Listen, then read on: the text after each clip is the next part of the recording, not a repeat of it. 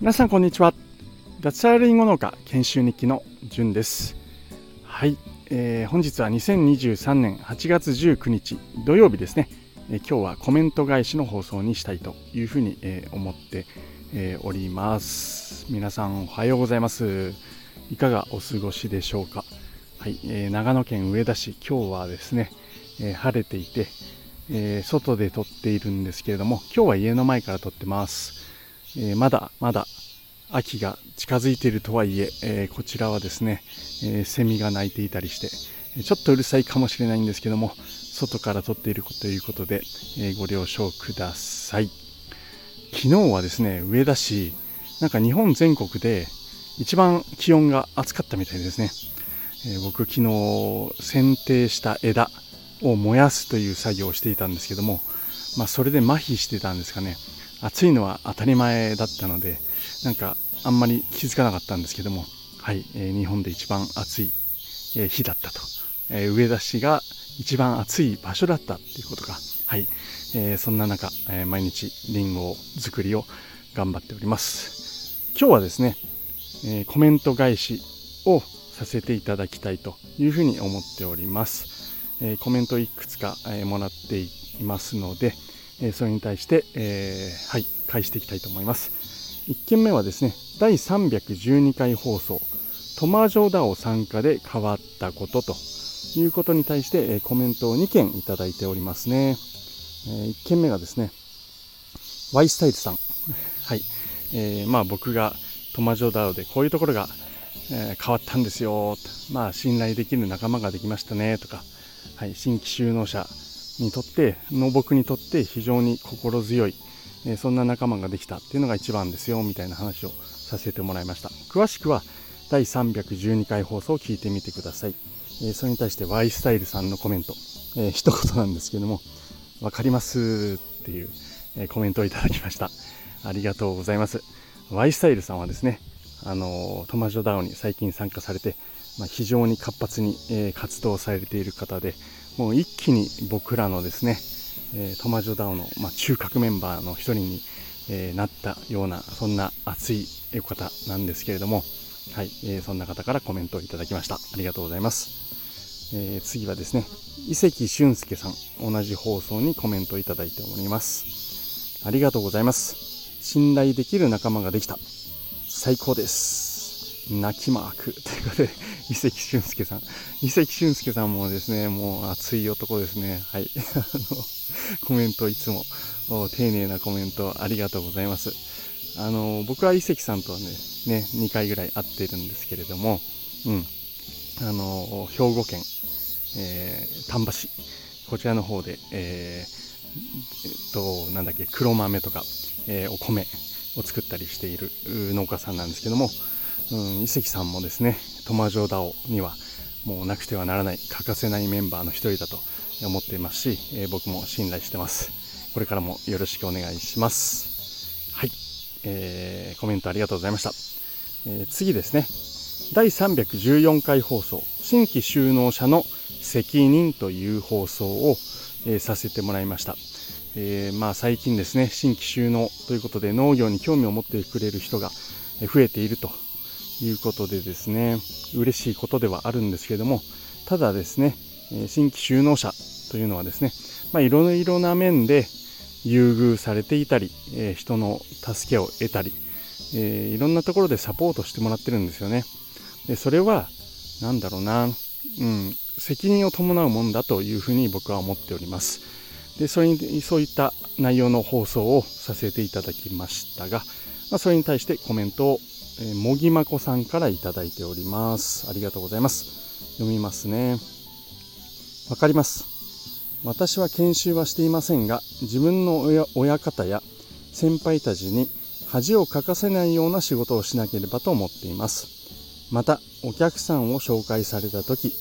紹介した人も紹介された人にも迷惑をかけないようにきちんと仕事をするように心がけていますと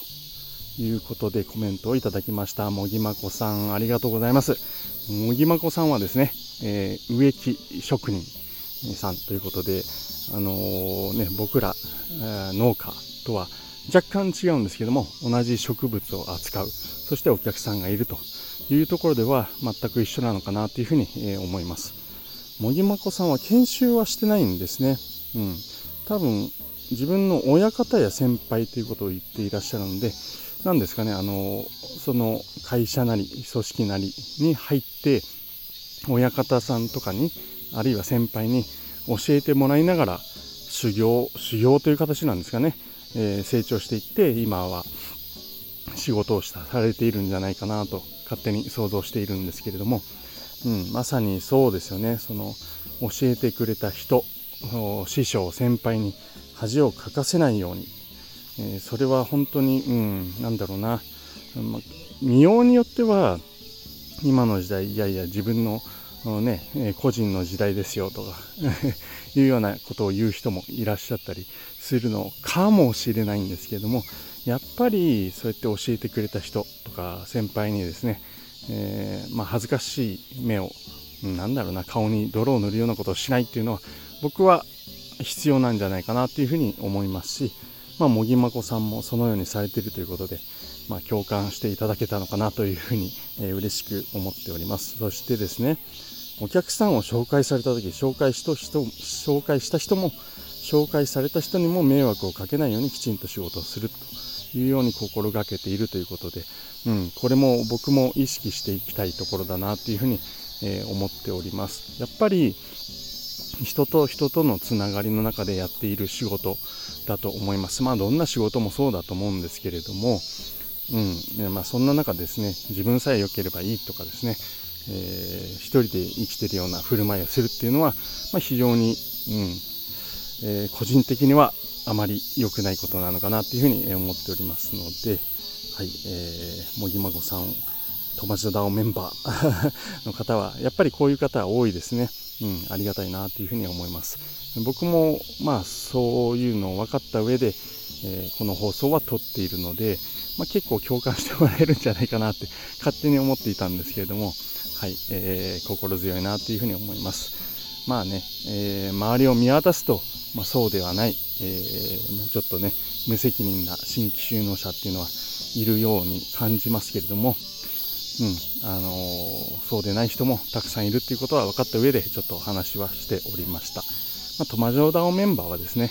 やっぱり新しいものにこうチャレンジ精神うん、旺盛でそして人と人とのつながりを大事にする人が多いので、うん、あの結構、まあ、全く同じとは思わないんですけども似たような考えを持っていたり、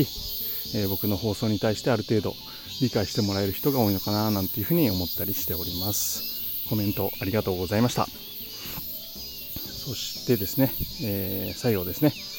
317回放送借金しようか迷っていますという放送に対してコメントをいただきました。何のかことかというとですね、僕はこれから来年4月1日に新規収納するんですけれども、今まではですね、借金しないでやろうと思ってたんですよね。うん。まあ、国の補助金なんかは申請して、えー、得られるようにしようと思っていたんですけども、まあ、全ての農業機械とかに対して補助金が100%出るわけではもちろんないと。いうところで自分の持ち出し分というのはしっかり用意した上で、まあ、その範囲内できる範囲内で、えー、農機具を購入したりしてやっていこうかなというふうに思っていたんですけども、うん、まあいろいろ考えるところがありまして、え、借金しようかなというふうに迷っているという放送を第317回にさせてもらったんですね。でそれに対して HRO さんからコメントをいただきました。読みます。青年等収納資金は収納計画の中に投資計画を盛り込んでおけば初年度以降5年以内であれば同条件で融資が受けられますよ投資の年度規模が変わるときには計画の変更承認が必要になります。2年目以降に投資計画に入れておいて新品か中古品か悩む時間を稼ぐのも一つのやり方かと思います。変更承認は時間がかかるので掘り出し物が出てきてすぐに対応は難しいかもしれませんがでも話を聞いているとじゅんさんは先に買いそうだな笑いマークというコメントをいただきました。事細かくありがとうございます。これ僕ですね、はっきりとちゃんと分かっていなかったんですよね。で、えー、初年度にいきなり全部使う場合は、えー、全て申請して買わなくてはいけないと思っていたんですけども、ありがとうございます。5年以内の計画に盛り込んでおけば、あの、融資を開けられるってことなんですね。うん。えー、これを聞きまして、はい、えー、僕の方でですね、今ずっとここのところ、えー、どういった資金計画、どういった農業資材を買おうか、えそんなことを考えているんですけども、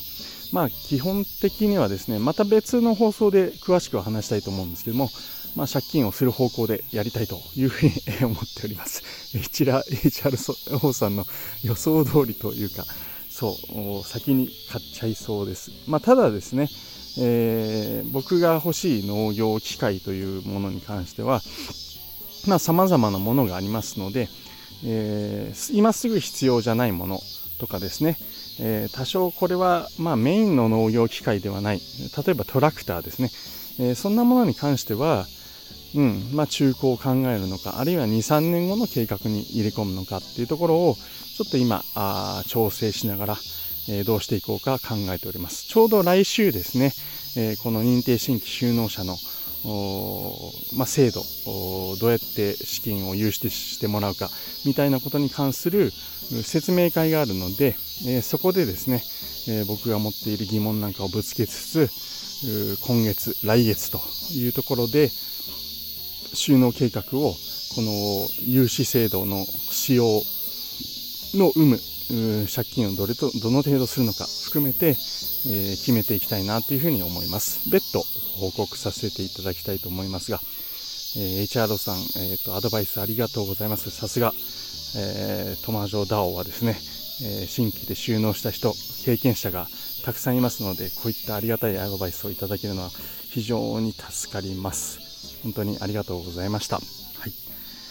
えー、というところでですね、えー、本日のコメント返しの放送は、えー、これで、え一応コメント返しは全て終わりましたというところで、まあ、これで雑談ちょっとしようかなと思ってたんですけれども、うん、これからブログを書いたり、ライティングしたり、えありますので、え今日はこれで終了にしたいと思います。はい、えー、最後まで聞いていただきましてありがとうございました。この番組はスマホの中に農村を作るトマジョダオの提供でお送りいたしました。それでは今日も楽しくやっていきましょう。じゅんでした。ではでは。